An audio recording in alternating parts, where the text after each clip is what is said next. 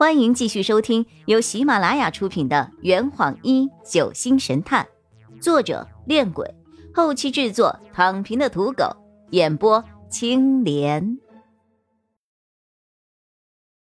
第二百四十六章，漏掉了一个人。我和洛佩来到了走廊上，看到了苏晴、裘风和唐逸云三人一脸焦急的仰头看着天花板。我怯怯的问着。是孟子吗？很有可能。哈洛，我们接下来该怎么办？站在二楼的走廊上，看着一楼大厅的三个人，洛佩紧锁着眉头。张璇，你刚刚听到发出声响的地方是在哪里？张璇带我们来到了一楼放置尸体的客房。就是这间房，刚刚通风管内传出了一丝声响，你能确定就是在这间房？绝对确定，我对自己的听力还是很有把握的。张璇高傲的挺起了比我略大的胸脯。洛佩走到躺平的七具尸体旁，一一揭下了他们身上的白布。客房内，徐涛、未知警员。杨洋、许立文、刘喜、雷敏和烧焦的江宇按照死亡的顺序依次排成一列。要是在一个月前，这七具尸体摆在我的面前，我一定会吓得瘫倒在地上的。经过这一个月的磨练，我现在甚至敢蹲在尸体旁闻他们的味道。吼吼，原来事情是这样的。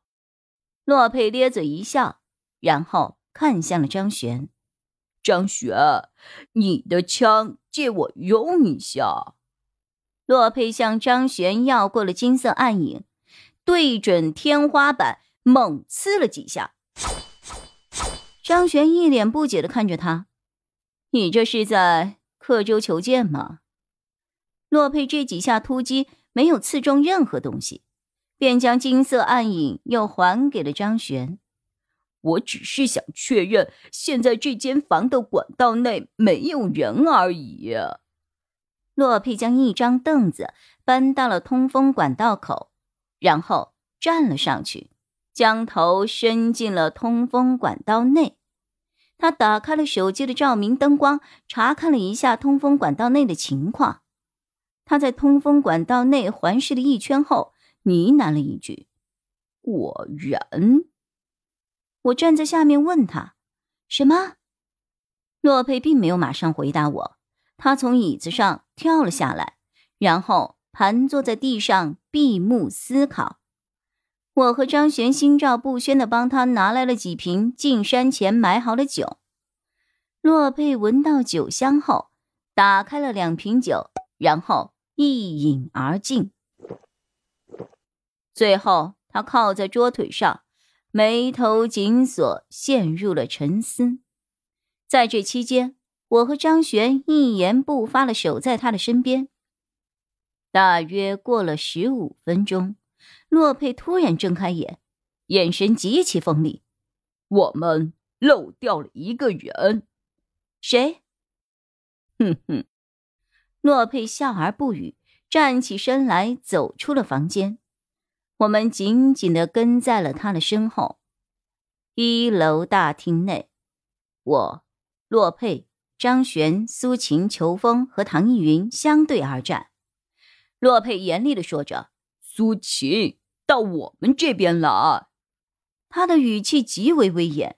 苏晴只得愣愣的拿着伞刀走到了我们的旁边。裘风不解的问道：“洛先生，这是何意啊？”洛佩没有直接回答他的问题，而是对着天花板大声的喊道：“藏在通风管道里的那个人，我已经知道你的身份了，你就是通天别馆这四起割脸案的真正凶手，也就是以孟子的名义将所有人骗到这儿来的主谋。”别馆内十分安静，我仿佛都能够听到每个人的心跳声。洛佩笑了笑：“呵呵，你不出来也不要紧，等你听完我接下来说的话后，马上就会改变主意的，因为你之前杀的人都杀错了。你真正想要复仇的对象，现在就站在我的面前。” What？唐映云一脸的惊慌失措。骆先生。你到底在说什么呀？什么复仇？什么杀人呢？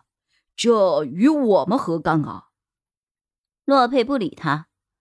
你有具体的杀人目标，但因为不能够确定要杀的是谁，所以就秉持了宁可错杀也不放过的原则，索性将六年前的穷山幸存者全部杀死算了。反正你的仇人。肯定就混在这群幸存者当中。然而，天不随人愿，你巧妙的避开了真正应该复仇的对象，将其他的无辜的人全部都杀掉了。不得不说，你可真是一个称职的复仇描边师啊！天花板内依旧没有任何的回应。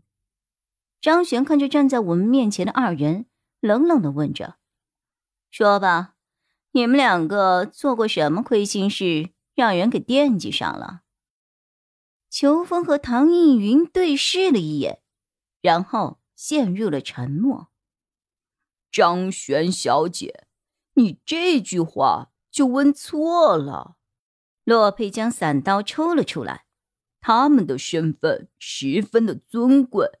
用界内的话来说，他们是东晋势力潜伏在界外的皇族龙之九子。